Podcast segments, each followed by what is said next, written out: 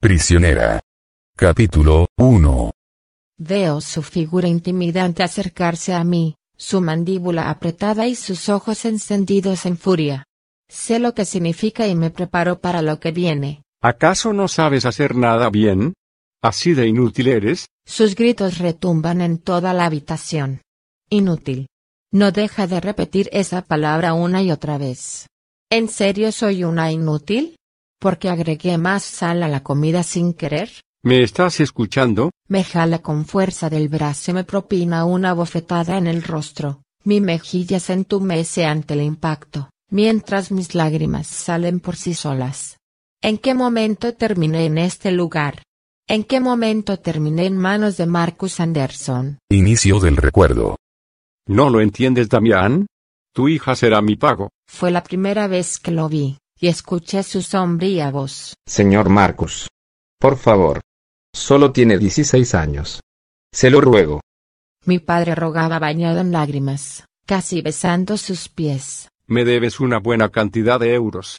Me da la gana que lo pagues con ella. Su sonrisa siniestra hizo aparición. Caminó directo hacia mí. Pude detallar su figura alta y fornida. Sus ojos tan negros como su alma el tatuaje en el cuello, que me erizó los vellos. Todo en él me causó repulsión desde el primer momento. Marcus Anderson, el nombre del mafioso más reconocido a nivel nacional e internacional. Un hombre por el que la DEA daría millones de dólares muerto. Un hombre a quien mi padre cometió el error de prestarle mucho dinero. Un monstruo que no perdona jamás. Tú y yo nos vamos, preciosa. Su voz se metió en mi piel y meló los huesos. Me tomó de la cadera y luego me cargó en su hombro como un muñeco. Mi cuerpo se congeló por completo, podía oír y ver todo pero no podía moverme. Fui llevada hasta un auto blindado y costoso. Me metió en él. Pude sentir el olor a nuevo que destilaba el plástico, el olor nauseabundo de su perfume, el calor de mis lágrimas rodar por mis mejillas. Mátalos, y quema todo. Su orden al teléfono fue como un choque eléctrico. Salí del otro lado de la puerta, corrí, pero las detonaciones me frenaron justo antes de entrar a mi casa. No puede ser. No. Vi salir a dos hombres sonriendo satisfechos. Me abalancé sobre ellos como una fiera salvaje. Malditos. Malditos hijos de puta. Intenté entrar después. Pero fui detenida por uno de ellos. Suéltame. Mamá. Papá. Hermano. No. Las llamas se esparcieron rápidamente, el humo empezó a inundar el lugar que algún día fue mi hogar. Déjame. Déjame. Me retorcí en su agarre como un gusano. Mi pequeña niña. Ja ja ja ja ja. Escuché la voz burlona de ese hombre a mi espalda, y lo volteé a mirar desafiante. Desde hoy. Yo seré tu familia. Lo único que tendrás, y por quien vivirás seré yo. Vete a la mierda. Lo insulté, y después escupí su rostro. Todos a mi alrededor palidecieron ante mi acto. En cambio él, permaneció impasible, simplemente sacó un pañuelo y se limpió el rostro sonriendo. Su sonrisa poco a poco se transformó en una carcajada. Ja ja ja ja. Me encanta tu espíritu. Sacó su mano y me propinó un puñetazo en el estómago, haciéndome escupir una bocanada de sangre. Me tomó del cabello y me acercó a su rostro. No me tientes preciosa. Aún no sabes de lo que soy capaz. Su amenaza es lo último que escuché, seguida de un dolor agudo, y después, nada. Fin del recuerdo. Ese maldito mató a mi familia, y me ha mantenido como su prisionera por seis años. He intentado escapar sin éxito. Me mantiene vigilada 24 horas al día. Me convertí en su esclava. Su juguete sexual. Su sirvienta. Me convertí en la mujer de este mafioso.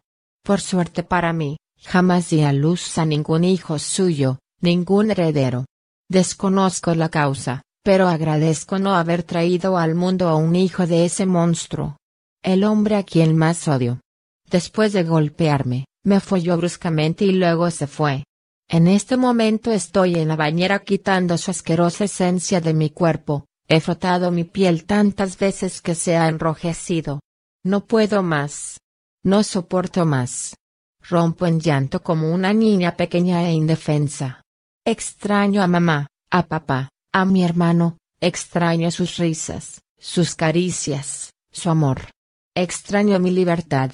Sentía la esperanza de que alguna vez podría escapar de él, hacer una vida nueva, pero nada de eso sucederá. Salgo de la bañera dispuesta a acabar con mi sufrimiento. Es la primera vez que estoy tanto tiempo sola. Es raro que nadie esté en mi puerta, por lo general siempre miden el tiempo que puedo durar en la ducha. Pero hoy no. Hoy es mi oportunidad. Miro por última vez mi reflejo en el espejo. Mis ojos azules totalmente enrojecidos. Mi cabello castaño empapado sobre mis pechos. Llegó la hora de decir adiós a este mundo de porquería, Melanie. Le digo a mi reflejo. Doy un fuerte puñetazo al espejo. Se hace trizas al instante. Varios pedazos caen sobre el suelo y otros se clavan en mi mano. Ignoro el dolor, he soportado peor dolor antes. Tomo el trozo más filoso que encuentro y lo llevo conmigo a la bañera.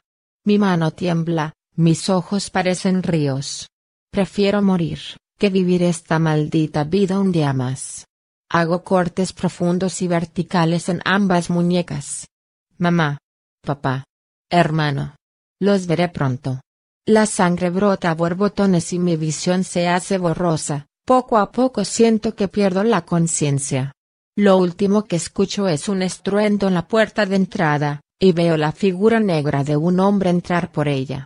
Por favor déjame morir. Quiero morir.